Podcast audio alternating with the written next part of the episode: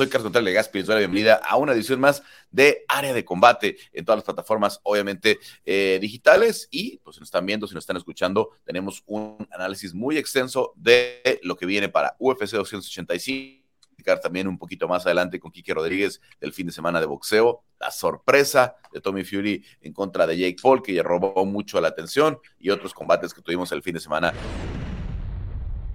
Vámonos a lo que está sucediendo aquí en Las Vegas. Arrancar con ese primer John Jones en el peso completo en contra de Cyril Gann. Eh, que se ha venido cocinando desde hace mucho tiempo por el regreso John Jones, pero pensamos originalmente que iba a ser contra Stipe Miocic se convierte en campeón eh, Francis Ngannou. Pensamos durante mucho tiempo que iba a ser Francis Ngannou y termina siendo un ex campeón interino como Gan, que es un reto completamente diferente a los otros dos. Em, arranco contigo, eh, Juanma. ¿Qué esperar de John Jones en el peso completo? ¿Qué tal, Carlos? Eh, buenas tardes, buenos días a todos. Tenemos que esperar el regreso de uno de los más grandes de todos los tiempos, Carlos. Una pelea eh, muy intrigante con lo que va a pasar. Vamos a dividirlo en dos dimensiones, lo que puede ser la pelea de pie y lo que puede ser la pelea en el suelo. En lo que es la pelea de pie, Carlos, dos strikers muy dinámicos. John tiene unos porcentajes, es un golpeador de precisión, no es un golpeador de, potencia, tiene pocos knockdowns, pero es uno de los peleadores, el tercer peleador con registro más alto porcentualmente en golpes de precisión eh, conectados. Y si va a enfrentar a un striker dinámico, alguien que viene del Muay Thai profesional, que tiene un récord de 7-0 como, como boxeador tailandés profesional, y récord de 11-1 como, como Silgan, que fue campeón de una promoción muy dura canadiense que se llama TKO.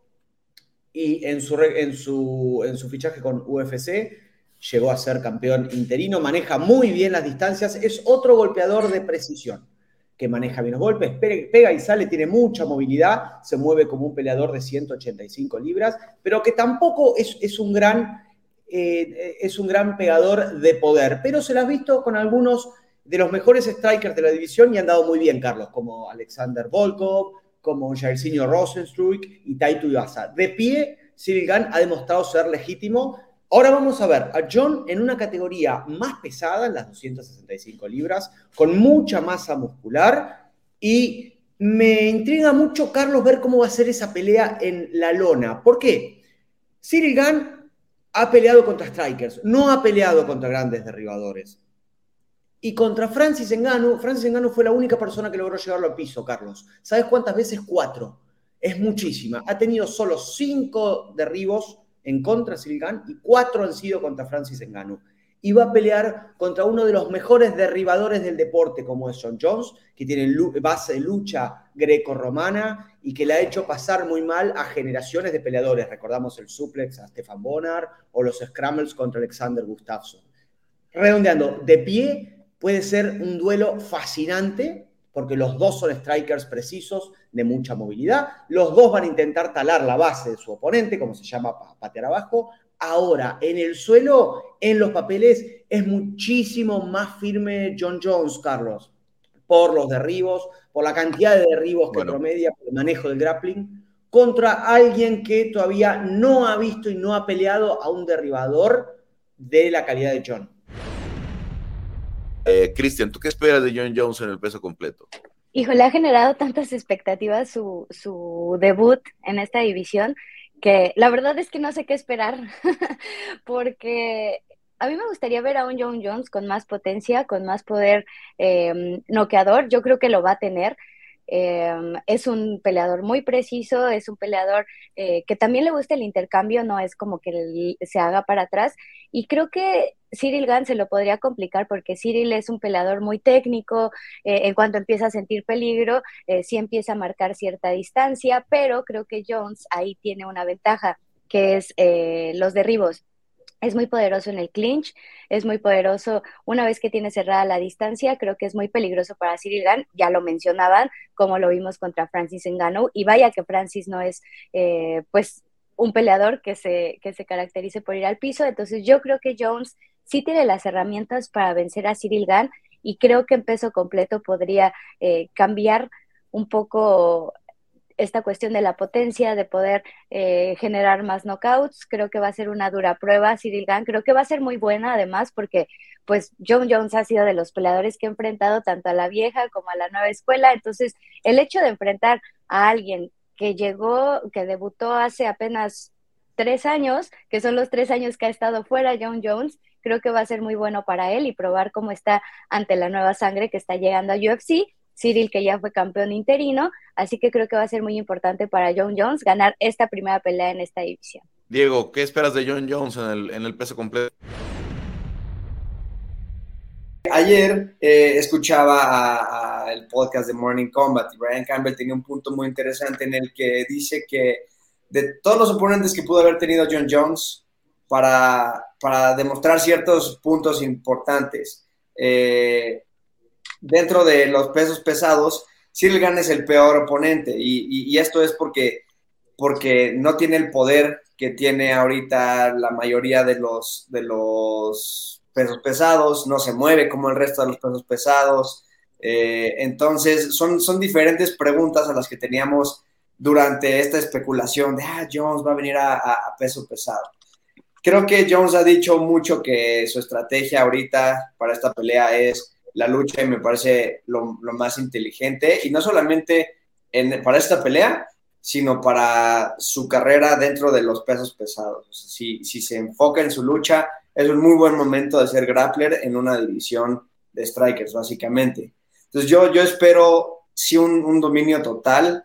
Eh, obviamente Cyril Gann es bueno y creo que él va a sacar de Jones una buena pelea porque podríamos ver una pelea un poco aburrida si Jones logra mantener su distancia. Pero si Cyril le lleva la pelea, como lo vimos contra Taito y Baza, eso va a obligar a Jones a hacer una pelea más divertida, a tener que llevar la pelea a la reja, a castigar con sus codos, a llevarlo al piso. Y yo creo que eh, una vez que la pelea llegue al piso, no veo cómo Cyril Gans se pueda, se pueda recuperar creo que la defensa la pudo haber trabajado un poco de este año y tres meses que tiene que, o, dos meses que peleó con, con Francis Engano, pudo haber mejorado algo, pero no suficiente para detener los derribos de John Jones que tienen una, vida de lucha. Entonces, para esta pelea y para Jones en general, creo que espero un Jones mucho más enfocado en su lucha y que, y, que va a dominar en esta segunda etapa de su carrera. Y además hay que tomar en cuenta que si estuvo entrenando pero él dice que no gana cuando no tiene pelea, ¿no? Pues tuvo la pelea primero en, París contra Taito Iba y seguramente ahí no luchó, seguramente ahí no entrenó nada de lucha. El mayor tiempo específicamente son tres o cuatro meses, eso no alcanza para tener a John Jones que logró derribar a Daniel Cormier. eso es algo que tenemos que tomar en cuenta, no nada más es un buen luchador, es probablemente el mejor luchador que vamos a encontrar en esas sesiones, eh, porque lo que le hizo a Daniel, el tipo de estrategia que manejó, eh, eh, lo, que, lo que ya tiene él de background desde, desde, la, desde que compartía cuarto con, con este Colby Covington en, en la universidad, ¿no? es una situación en la que vamos a ver a un tipo muy superior en el, en el, en el aspecto de la lucha completamente diferente a lo de Islam contra Alexander, ¿no? Sabíamos que Islam en algún momento iba a tratar de ¿no?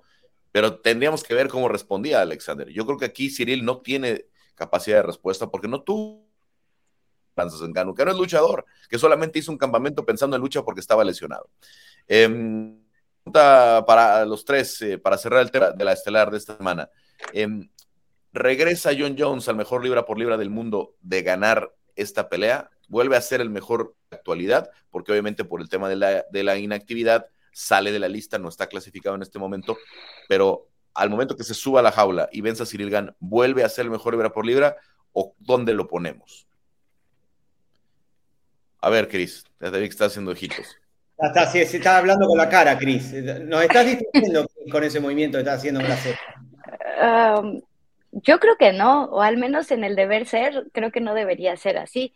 Ah, creo que si bien sería una muy buena prueba para John Jones y digo, sería campeón de dos divisiones, o es algo que a lo mejor pocos peleadores han hecho y después de ese regreso de tres años de inactividad, eh, creo que sería muy bueno para él. No creo que le alcanzara para ser ahorita el mejor libra por libra, o sea, simplemente vimos ese último combate entre Islam Makashev y Alexander Volkanovski, que son peleadores que han estado activos, que han demostrado, eh, pues ahora sí que su calidad durante todos estos años y creo de que llegue John Jones eh, sí, con la historia de haber sido el campeón más joven, eh, sí, de haber defendido el cinturón de las 205 libras eh, ante muchos rivales, sí, haber subido de división. Y reconocido, reconocido como el gol, la gran mayoría, ¿eh?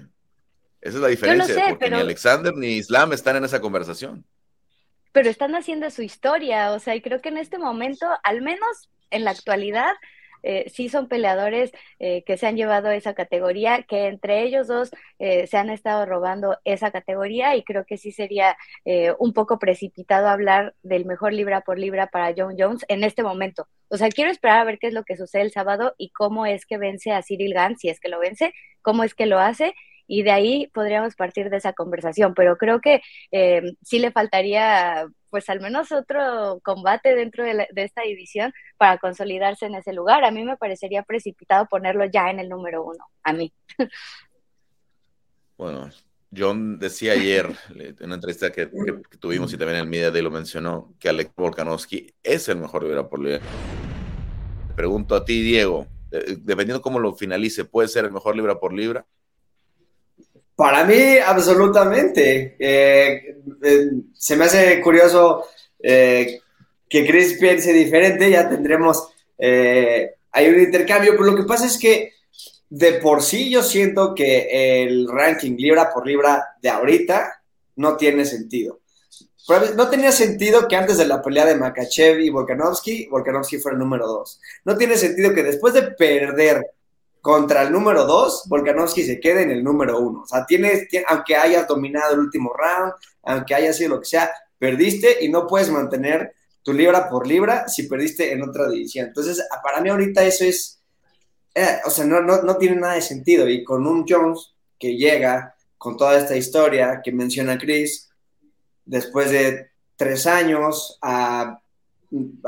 y si vence a quien es ahorita el top de otra división, me cuesta trabajo encontrar razones por las cuales no es un libra por libra, que a mi parecer al menos, mucho justo eso representa, ¿no? El, brinco de divisiones, el, tus habilidades, cómo, cómo son en, otras divisiones, ¿no? Entonces, si lo hizo ya en, en, semipesado y, y, lo fue, y como dices, casi que el GOAT, va y lo hace en otra división, creo que es solamente solidificar más ese punto de que, de que sí libra por libra es el mejor y que, y que, y que sus habilidades se trasladan a, otra división.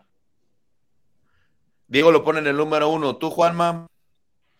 Eh, yo lo pongo en el número uno, Carlos, con una racha que comienza en las 205 libras. Estamos desde 2008 con John Jones desde Vladimir Matyushenko, pasando por Stefan Bonner, por Ryan Bader, Jogan Rua, lo vimos hacer a Jogan Rua en cosas que nadie le había hecho, tapear exhausto, desde esa época del primer John, 2008-2011, con 23 años siendo campeón, pasando a Thiago Santos, Dominic Reyes, que eran los mejores luchadores, peleadores de esa época. Un dominio absoluto de una de las divisiones más antiguas de UFC.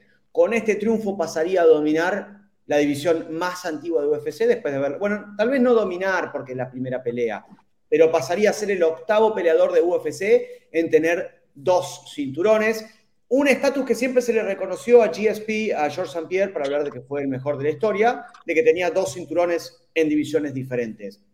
No digo que no tenga que haber debate, por algo lo estamos debatiendo, no estamos todos de acuerdo, pero si John Jones logra imponerse de manera dominante a alguien que fue campeón interino, de esta división, que creo que tenía un caso firme para sostener que es el mejor peleador libra por libra.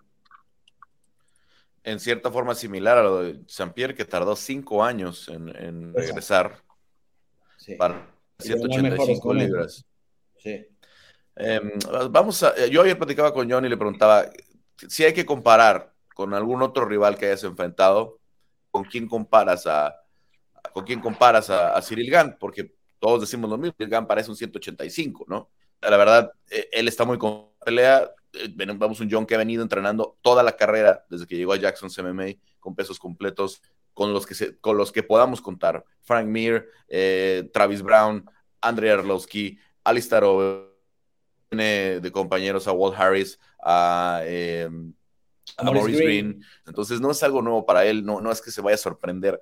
Creo que vamos a ver un, peso completo natural, eh, pero ya más acoplado, ¿no? Ahí las, las ideas, ahora nada más quiero escuchar rápidamente sus predicciones.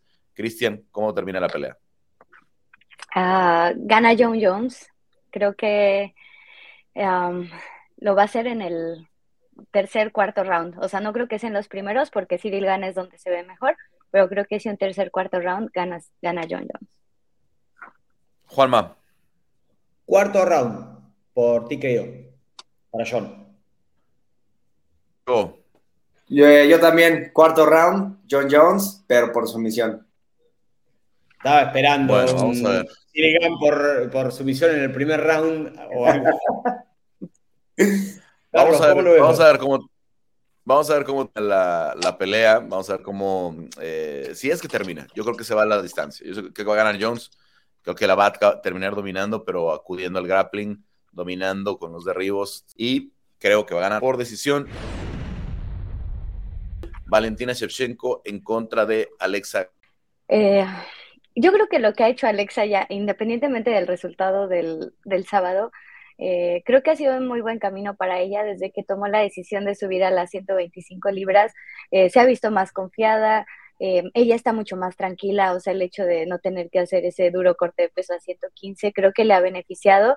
se ha visto más suelta dentro del octágono, tiene victorias importantes.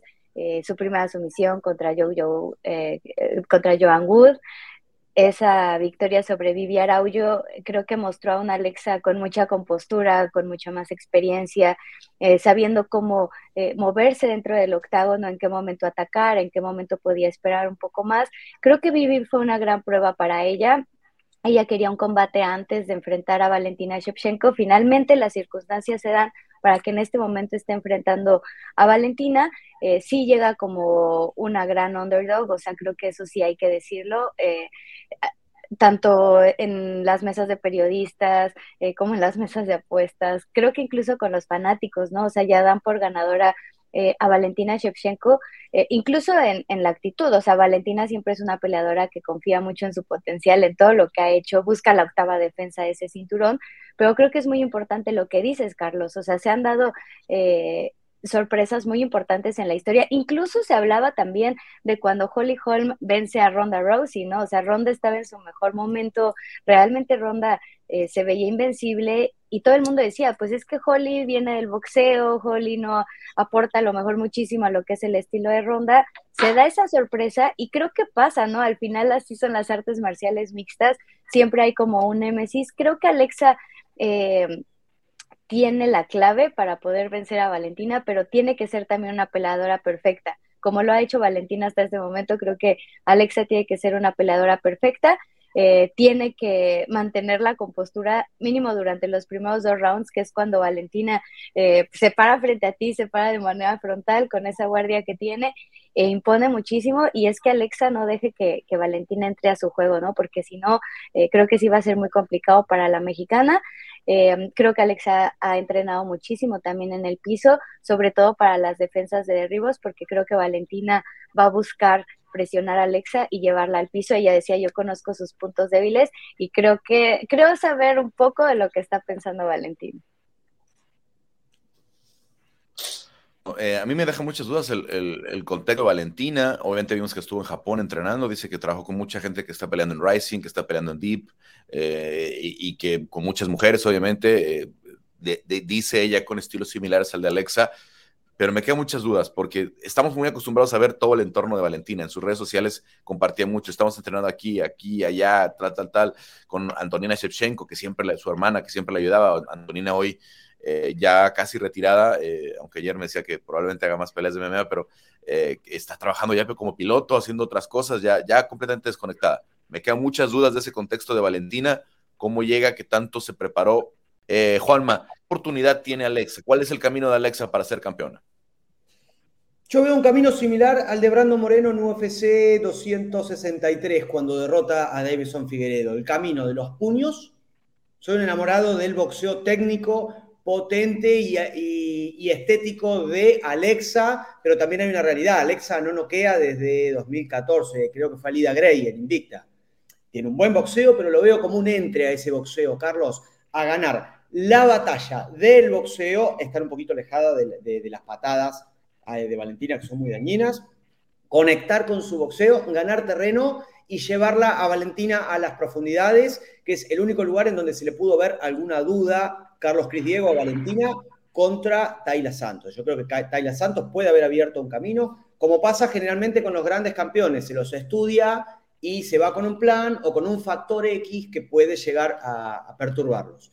Yo veo los golpes para llevar la pelea a la lona en esta nueva división, en esta nueva vida de Alexa, las 125 libras, tiene caderas más pesadas, es más difícil sacársela de encima, está más sana, está de mejor humor porque no corta peso y puede llegar a dar una sorpresa en la lona. No, podría no quedarla porque tiene un buen boxeo, pero hace mucho que no ocurre esto y Valentina tiene una de las mejores defensas de golpeo de UFC. Pero si corta distancia y se van a la lona, hay una posibilidad importante o al menos se remueven los puntos de poder de la Kirby.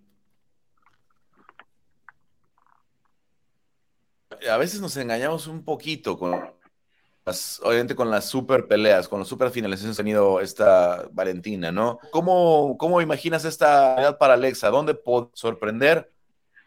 O con lo reflexivo que te veo, digo, capaz que me dices que no tiene ninguna posibilidad. No, mira, o sea, ya alguna vez dudé de un mexicano, quedé como un ridículo y no lo voy a volver a. Entonces, eh, obviamente, y como dice Chicharito, pensemos cosas fregonas. Eh, sí existe un camino, es un camino difícil, no lo vamos a negar, creo que todos sabemos la, la, la realidad de dónde se encuentra parada cada una en su carrera como artista marcial, eh, las habilidades que tienen. Pero para eso vemos las peleas, porque todo puede pasar al final. Y creo que eh, si bien las peleas en donde hemos visto un poco más humana a Valentina son con peleadoras que la han llevado al piso, eh, y estoy de acuerdo que ahí es en donde podría venir una, una finalización, por ejemplo, eh, creo, que, creo que sería cosa de, Alexa estar muy fina en el boxeo, en el contragolpe sobre todo. Eh, imponer desde el principio su, poder, ¿no? O sea, en, los primeros rounds, agarrar a Valentina con unos buenos counters y decirle, a ver, si tú vas a estar haciendo esto, yo, yo te voy a estar conectando. Creo que es importante que desde el principio conecte unos buenos golpes para ganarse el respeto de Valentina y entonces alentar ese ritmo y hacer una pelea un poco más estratégica y empezar a tener buenos momentos. Sí va a tener que ser una pelea larga para Alexa eh, si, quiere, si quiere ganar. Una, decisión creo que requeriría mucha, mucha paciencia y, y ser muy certera en sus golpes pero también si se van acumulando los golpes en un cuarto, quinto round, que Valentina busque un derribo y Alexa la agarre en una, en una sumisión, lo veo posible también. Entonces, eh, no te voy a decir, ah, la estrategia de Alexa es directamente derribarla y, someterla, pero sí creo que en un momento de desesperación de Valentina, si Alexa la lastima, puede entrar a una sumisión en, en algún scramble por ahí. Entonces, eh, para eso están prendidas mis veladoras, para que se dé ese camino. Bueno, eh, a ver, hay un, tema que tocaba muy importante, Chris, hace unos instantes. Decía, eh, eh, si vemos las mesas de análisis, esto, lo, tomar en cuenta que los latinos están abriendo espacios, abriendo casi campeones mexicanos o, o, que vienen, ¿no? Porque seguramente Chito eventualmente peleará por el título y con la gran generación de los que hay y la cantidad de argentinos que están llegando, habrá esos países que tengamos. Si vemos las mesas de análisis, eh, Perú también, no, no, Perú tiene una, gran camada en este momento, pero eh, si, si vemos esos análisis, no hay latinos, ¿no? Y recuerdas análisis hace, hace tres meses, decían, Jair, Jair Rodríguez no merece la pelea, tiene que ser Josh Emmett. Yo no veía a un solo analista que dijera que Josh Emmett se que Jair Rodríguez se merecía la pelea más que de campeonato que Josh Emmett. ¿Por qué? Porque Jair es latino. Así de simple, porque hay, hay, un sesgo. Racismo, etcétera, Hay un sesgo porque no están acostumbrados a, a los latinos brillar, no están acostumbrados a que los latinos puedan conseguir este tipo de cosas. Entonces, creo que Alex es parte ya y está contagiada con esta mentalidad de, a ver, si ya había Brandon que pudo y puede, yo también puedo. Sí. Por ahí Gilbert Meléndez creo que es el analista más prominente que hay de origen latino, con Dominic Cruz que está en la mesa de, narración en, o en, en, la, oficial, pero de ahí en fuera no vemos mucho. Entonces, el día que veamos a Robert con en inglés, ¿no? En, en, mesas, ¿no? Con Tipe, o lo mismo con Yair, eh, o con Chito, etcétera, etcétera, será una situación diferente. Pero ahora, como son peleadores, etcétera, etcétera, todavía no vemos esa, e, esa, esa evaluación que va a ayudar un que no lleguen, como fue el caso de Brandon, donde me llegó como amplio no favorito en la primera pelea contra Davidson, eh, a que podamos pasar, ¿no? Entonces, yo les digo mis claves rápidamente la, mano derecha de, Alexis, no hay mejor forma de contrastar un zurdo que el cruzado, ¿no? Entonces, cuando la tome entrando a Valentina, hay que ser paciente nada más, no hay que jugarle su juego, porque si vas tú así enfrente con Valentina, te contragolpea muy bien, hay que medir los tiempos de hacerle daño con la mano derecha, cambiar un poquito en lugar de estar con la mano izquierda, la combinación, dos, tres tal vez, algo por el estilo para hacerle daño de pie, eh, eh, Juanma, y ser pacientes, ser pacientes. Ya también Alexa, un caso como similar al de, al de Yair, ya sabe mucho cuando la derriban, hay que empezar a trabajar, hay que amenazar con un armbar, hay que amenazar con, un, eh, con tomar el cuello, que la otra rival, para que la rival ocupada y no esté avanzando en mí, sino que esté ella eh, también preocupada porque la puedo someter. Se lo hice a y no sé cómo pegado porque estuvo a punto de arrancarle el brazo a Alexa allá en la Ciudad de México a Carla Esparza. Entonces, eh, es una, creo, difícil, muy complicado, no se puede negar.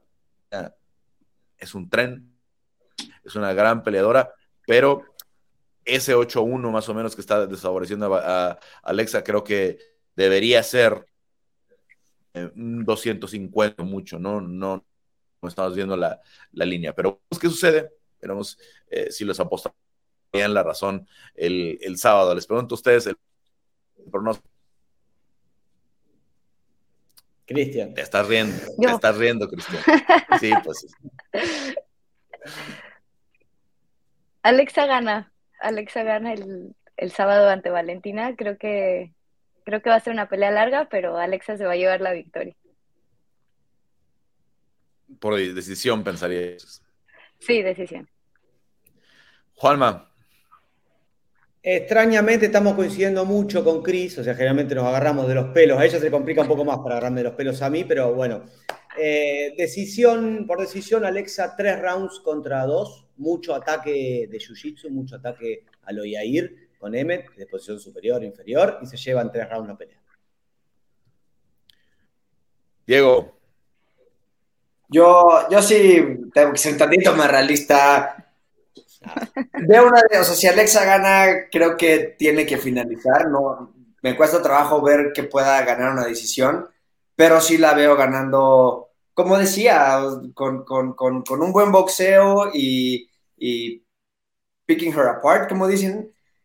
Una, una Alexa sometiendo a una Valentina por, por, porque la derribó y la metió en un triángulo en el cuarto round.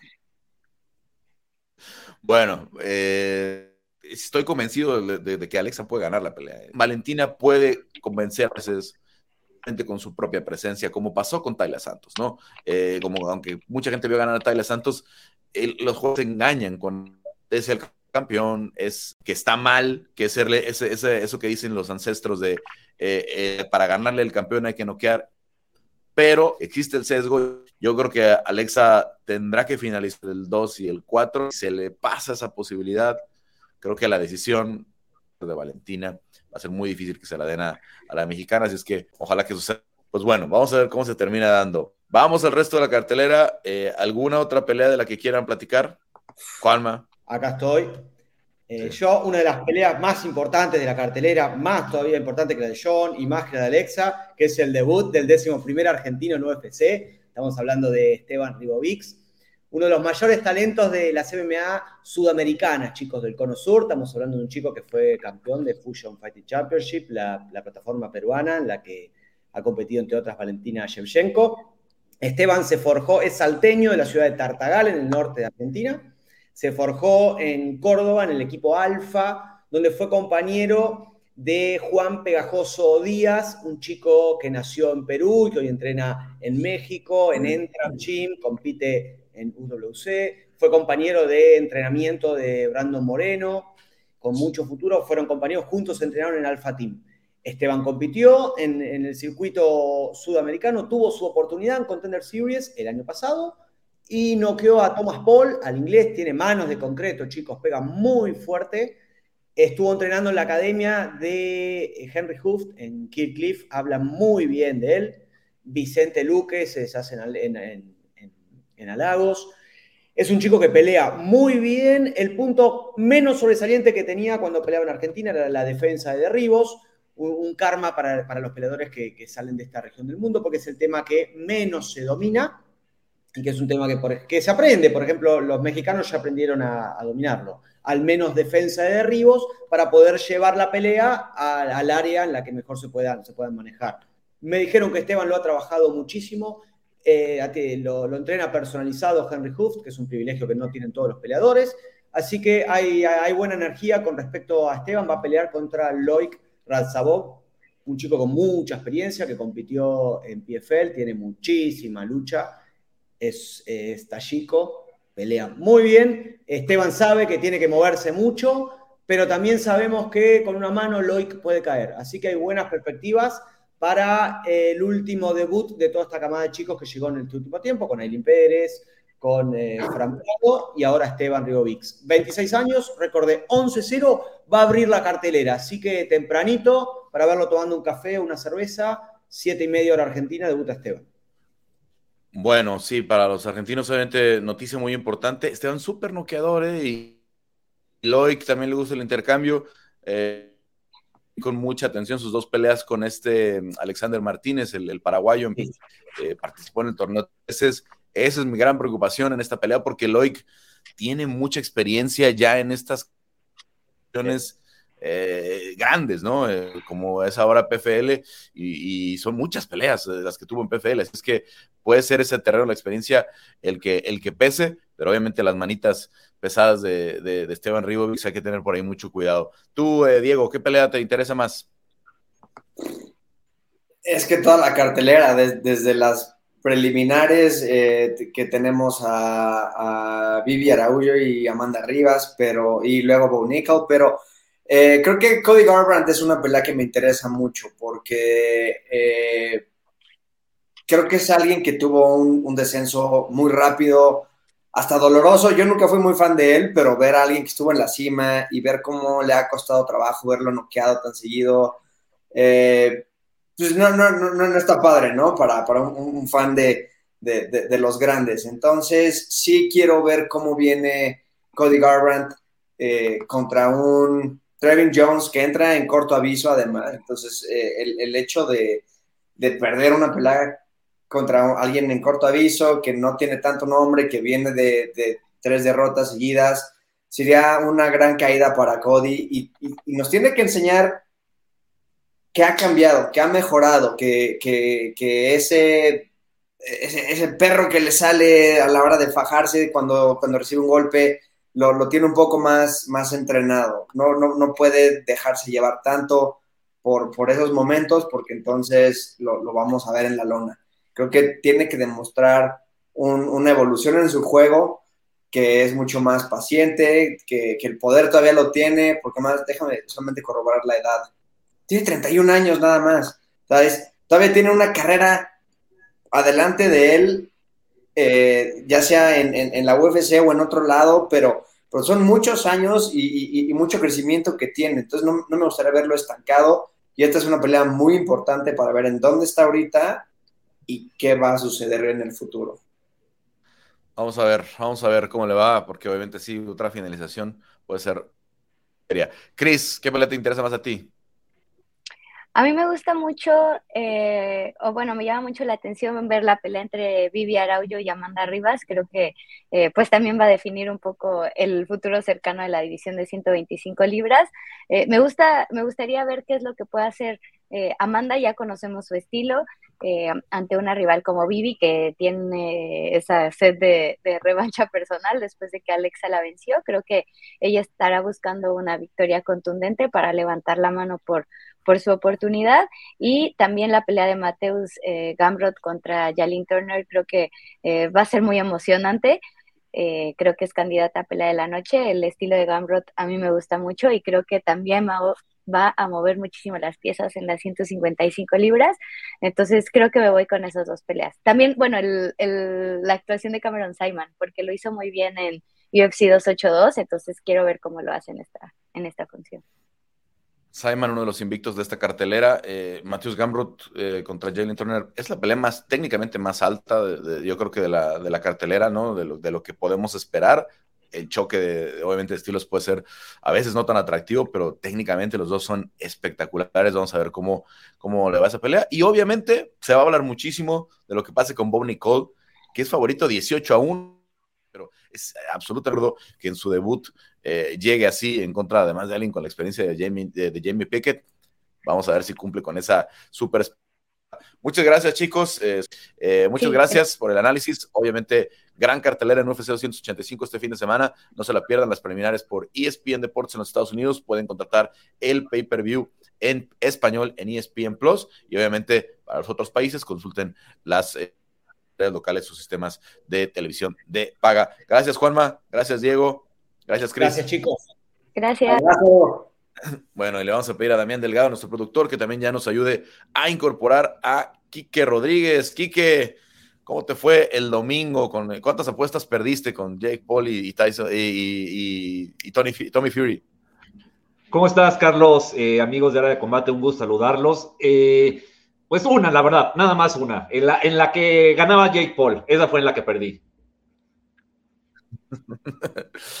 Bueno, cuéntanos qué pasó, por qué perdió Jake Paul, por qué se acabó el script este de que le estaban poniendo todo el camino fácil para, para, pues, para que siguiera con el negocio, ¿no? Sí.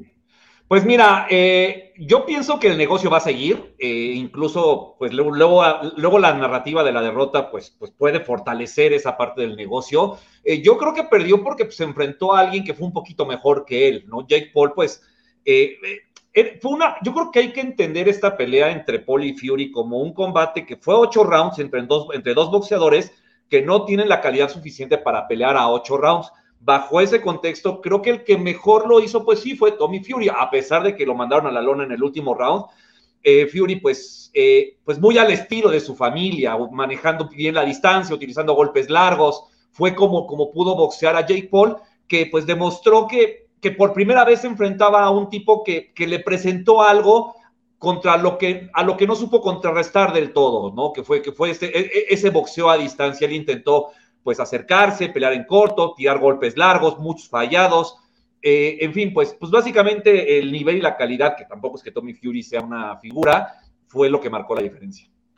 ¿Qué hacemos con esto, Kike? Porque lo platicamos la semana pasada, ¿no? Eh, Tommy Fury a estas alturas de su carrera es un peleador bastante, un boxeador mediocre, ¿no? No, no, no, y, no me, y no lo refiero como un insulto, ¿no? Mediocre significa que es pues del montón, ¿no? Porque eso es el día de hoy. No sé si, si evolución es suficiente para ser campeón mundial, etcétera, etcétera, pero hoy no lo es y no está ni cerca, ¿no? No deberían por qué estar estelarizando un pago por evento en Arabia Saudita, ¿no? Es, es, es, a lo que, con una bolsa del, del tamaño que, del que estamos hablando, porque estás hablando de dos boxeadores que no sea, ni siquiera clasificados en su división ni, y ni cerca de una pelea de campeonato, ¿no? Entonces, ¿por qué eh, o, por qué piensas tú que puede seguir el negocio cuando esta es una muestra clara de que Jake Paul tampoco es un boxeador élite, tampoco es un boxeador por el que la gente debería estar pagando por ver. Ya pasó la etapa del show, ya, ya nos enseñó que puede boxear contra, que puede noquear basquetbolistas, que puede noquear eh, eh, ex ex campeones mundiales de, MMA, ¿no? Pero este es el primer boxeador de verdad que enfrenta y no pudo hacer mucho realmente, ¿no? Ah, más allá de que hay, gente que siga, ¿no? Creo que ni siquiera Jake Paul reclamó la decisión, pero se vio de sus fans en las redes de que es un robo, etcétera, etcétera. Más allá de eso, pues nos demostró que está a, muchos años de poder pelear con, con la élite de del peso crucero, ¿no? Que sería, o, o porque ni siquiera la 175 podemos pensar que pudiera dar este eh, Jake Paul. No, y en 175 creo que está más complicado el panorama todavía, Carlos. Eh, yo, híjole, es que es una pregunta súper compleja, pienso. Yo creo que todavía la narrativa da para la revancha, eh, para que Jake Paul pues busque regresar de entre las cenizas para, para demostrar que sí es un tipo válido en la industria del boxeo. Y el otro motivo por el cual yo creo el show de Jake Paul todavía tiene para, para un ratito más es por cómo reaccionó la industria del boxeo ante esta situación. Tuvimos al Consejo Mundial de Boxeo, tuvimos a Deontay Wilder, a este, Devin Haney, o sea, hubo, hubo boxeadores de élite, digamos que con su presencia validaron lo que se vio arriba del cuadrilátero. Y eso a mí es la parte que más me preocupa, que el mundo del boxeo necesite agarrarse de Jake Paul para poder mantenerse vigente, para poder atacar a las nuevas generaciones. O sea, como si los boxeadores que empiezan, Carlos, tuvieran 50 años, ¿no? Como si no fueran eh, jovencitos de 18, 19 años que pueden conectar con las nuevas generaciones. ¿Qué es lo que está mal entonces en la industria del boxeo? Si, si no es posible que, si, no, si la propia industria que lleva muchísimos años de existir es capaz de, de, de, actualizarse, de actualizar a sus fan y de actualizar a sus fanáticos y de adaptarse a las nuevas tendencias. Requerir de un tipo como Jake Paul me parece que habla más mal de la industria del boxeo que del propio, que, del propio Jake Paul, creo yo. No, claro, y él está haciendo su, él está haciendo su negocio, ¿no? Y se, está, y se está hinchando los bolsillos, ¿no? Por ahí ponía, no pierdes, pero ganaste 30 millones, pues sí, ¿no? Él, él, le va a quedar para seguir haciendo eh, espectáculos, porque yo creo que está ya, si yo de por sí tenía mis dudas, pues esto nos demuestra, ¿no? Él está para hacer show, no está para hablar ya de cosas serias. A mí, a mí sí me parece eh, como lo platicábamos acá cuando firmó con PFL, ¿no? Una, una, promoción seria como PFL que está recortando en mucha distancia al UFC en varios sentidos, ¿no? Obviamente está muy lejos todavía, pero PFL ha crecido muchísimo. Que de pronto, después de hacer las cosas bien en lo deportivo mucho tiempo, traigas a, a Jake Paul para querer hacer ruido solamente porque sabemos que Jake Paul no va a ser competitivo en el MMA. ¿No? Porque cuando le pongas a cualquier jiu lo va a someter en, en, en, 30, 40 segundos, ¿no? Cuando le pongas a, los, yo decía mencionar el tema de cara de zapato, que fue el ex campeón, el campeón año pasado, 205 libras, eh, si le pones a cara de zapato que puede dar las 190 libras en las que pelea Jake Paul, tu cara de zapato lo va a destrozar en un minuto, minuto y medio. No tiene esa posibilidad. ¿Por qué seguimos jugando el juego de Jake Paul? ¿No? ¿Por, qué, ¿Por qué la industria seria, que está bien que los, los, chavitos que lo seguían en YouTube, etcétera, etcétera, y lo ven en Twitter, lo, lo, lo, lo, lo, este, lo sigan, ¿no? Lo sigan. Pero ¿por qué, ¿por qué nosotros? ¿O por qué Valentine Wilder? Porque digo, claro, son invitados a lo mejor y, y ahora estuvo involucrado Top Rank, entonces Top Rank involucró también su aparato de promoción, ¿no? De, de, de, de, de, esta pelea y ESPN Plus, etcétera, etcétera, porque hay que hacer ruido. Pero ¿por, qué? ¿Pero ¿por qué lo estamos haciendo? ¿Por qué, por qué, están, eh, ¿por qué la industria seria se sigue involucrando con algo que yo creo que no da para mucho más? Eh? Después de esta exhibición, sí. no da para mucho más. Yo, yo pienso que a lo mejor, eh, Carlos, aprovechando el contrato que tiene con PFL, a lo mejor Jake Paul va a dejar un ratito por la paz el boxeo y pues va a aprovechar justo esta, esta firma, ¿no? Ya veremos qué va a hacer la, la PFL. Un poco lo que yo veo es que quizás las nuevas generaciones, o sea, Jake Paul pudo haber hecho un concurso de canicas y a lo mejor la gente lo iba a seguir. O sea, más bien la gente sigue a la figura, sigue a la persona a ver qué va a hacer. Así como tú pones sus videos, a lo mejor tirándose en paracaídas o, o jugando arrancones con sus coches, yo qué sé, pues ¿cuál es el siguiente video? Ah, pues una pelea de box en Arabia Saudita. Yo creo que va un poquito por ahí. A mí lo que me preocupa es que se haya involucrado el resto de la industria, ¿no? Esa es la parte que a mí me, no, no entiendo bien por qué el box necesitaría de Jake Paul.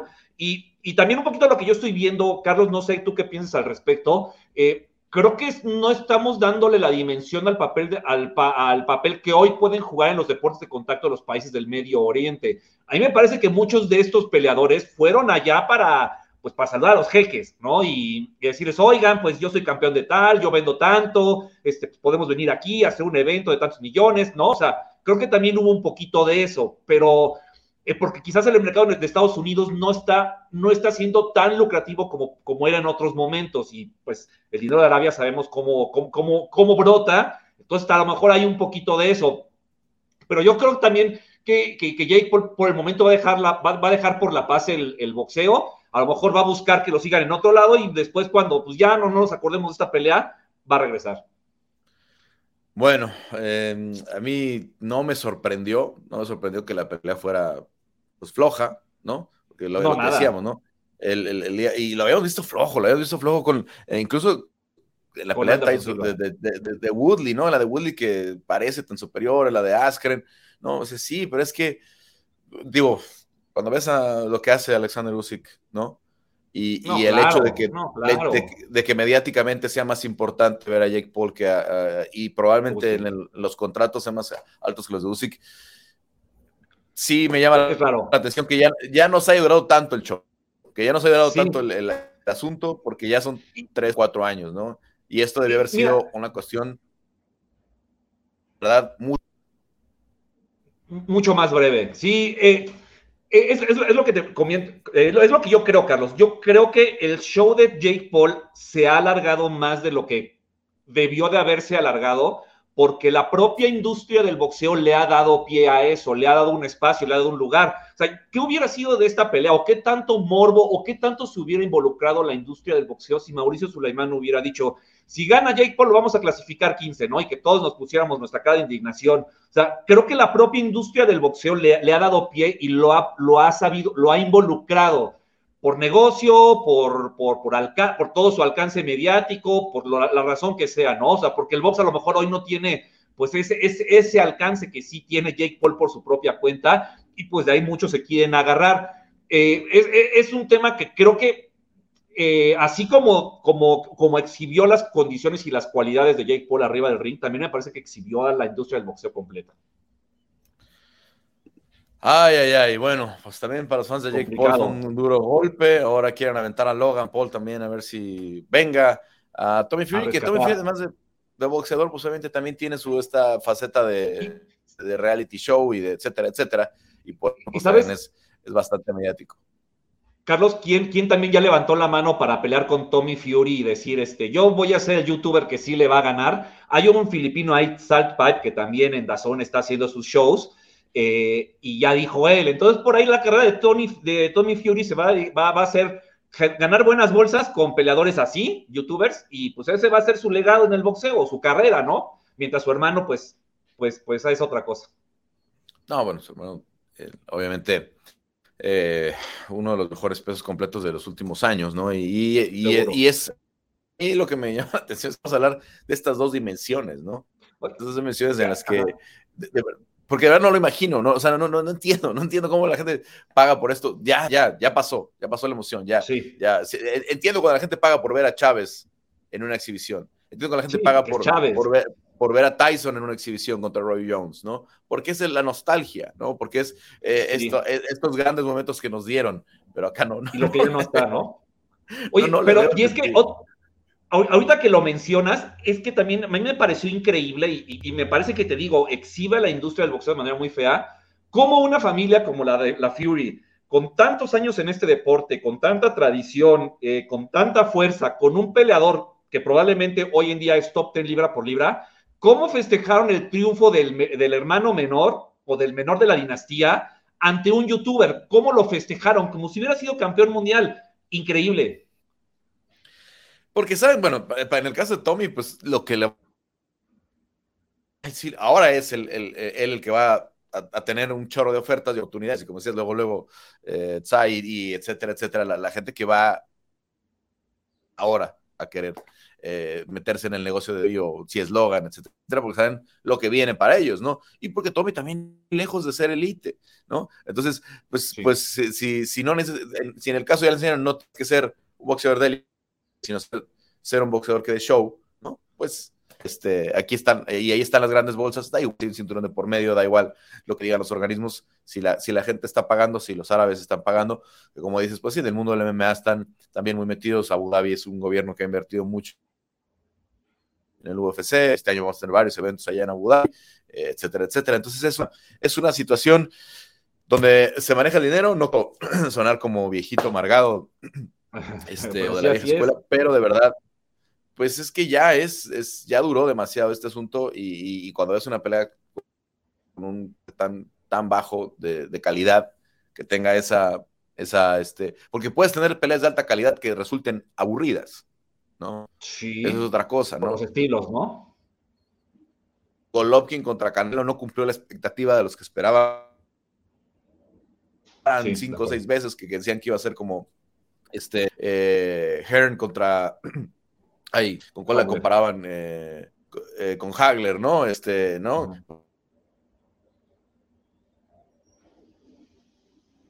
estas batallas que, que veíamos hace 30 años, pero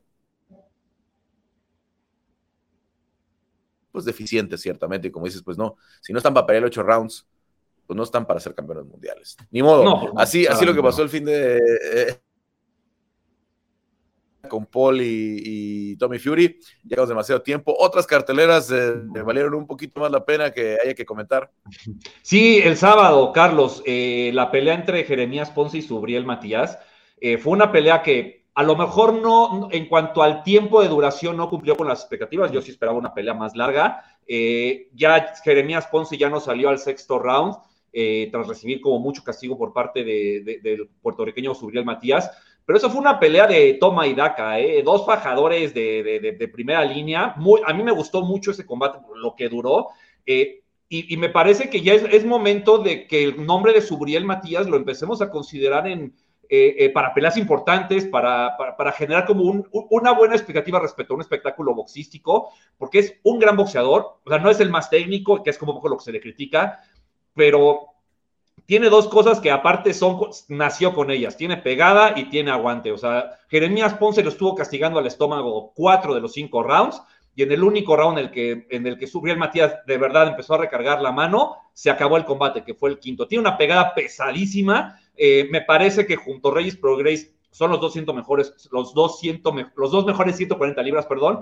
Y, yo veía en redes sociales, ¿no? Es que cuando le llegue un, boxeador a, este eh, Subriel Matías, alguien que, lo, que lo llave, que se le mueva, no va a poder hacer nada. A ver, espérame, uno de esos boxeadores, si por dos segundos se queda parado, baja tantito la mano y se descuida, una mano de Subriel Matías puede terminar todo. Así que no, no menospreciemos, pues, la falta de técnica, por decirlo de alguna manera, del Boricua, y mejor pongamos la atención porque es un boxeador que de verdad vale mucho la pena seguir. Sí, yo también el sábado con ese, con ese combate, obviamente. Em, eh, eh, regresó Rigondós, por cierto, knockout de primer round, eh, un minuto y cachito, ¿no? La, la pelea ya en la Florida con Jesús Martínez y promete que, que tiene ahora un camino en las 118 libras después de un año fuera, a los 42 años. Vamos a ver, ¿no? Vamos a ver qué le pueden trazar para, para, el futuro. Sí, no, y, que en este caso hay que reconocer que Guillermo Rigondó, pues es un tipo con un físico privilegiado, ¿no? Que para la edad que tiene, pues eh, se mantiene muy bien, es muy fuerte. Me parece que, su movilidad, pues ahí, está todavía. Y pues bueno, si él quiere seguir y considera que tiene la, fortaleza para seguir, pues adelante, ¿no? No hay ningún problema. Era una pelea, pues básicamente de regreso, no, sucedió nada quizás eh, inesperado. Y, bueno, pues ya veremos qué, qué, tan, en qué nivel está este boxeador cubano frente a boxeadores de, de mejor nivel en las 118 libras. ¿Alguna que se nos escape? Sí, este fin de semana, eh, Mark Maxayo contra Brandon Figueroa. Eh, Premier Boxing presenta una cartelera de dos boxeadores que, van a salir a recetar golpes. Eh, es un combate que va a ser atractivo para el público. yo no soy muy fan del boxeo de, Brandon Figueroa, es una opinión personal. Me parece que Mark Maxayo pues tiene, como, tiene más recursos, pero creo que es uno de esos combates que, que como espectador se va a disfrutar. Bueno, la única del fin de semana que nos recomiendas o hay otra para, Sí, está la de, bueno, eh, vía, vía Zone en Culiacán, la de Eduardo Estela contra Ángel El Tashiro Fierro, un boxeador mexicano que me parece eh, está subiendo de manera eh, importante. Eduardo Estela, pues, es un boxeador que ya se presentó en Estados Unidos, ganó. Creo que también es un combate de dos muy buenos boxeadores que por, lo, que por estilos vamos a disfrutar esta pelea pues ahí está, ahí está la información. Obviamente ya lo platicábamos. Eh, UFC 185 el sábado, unas carteleras para ver este eh, fin de semana. Y bueno, pues como siempre, Gracias por el análisis, gracias por toda la, información eh, con el boxeo. Te escuchamos en el estilista.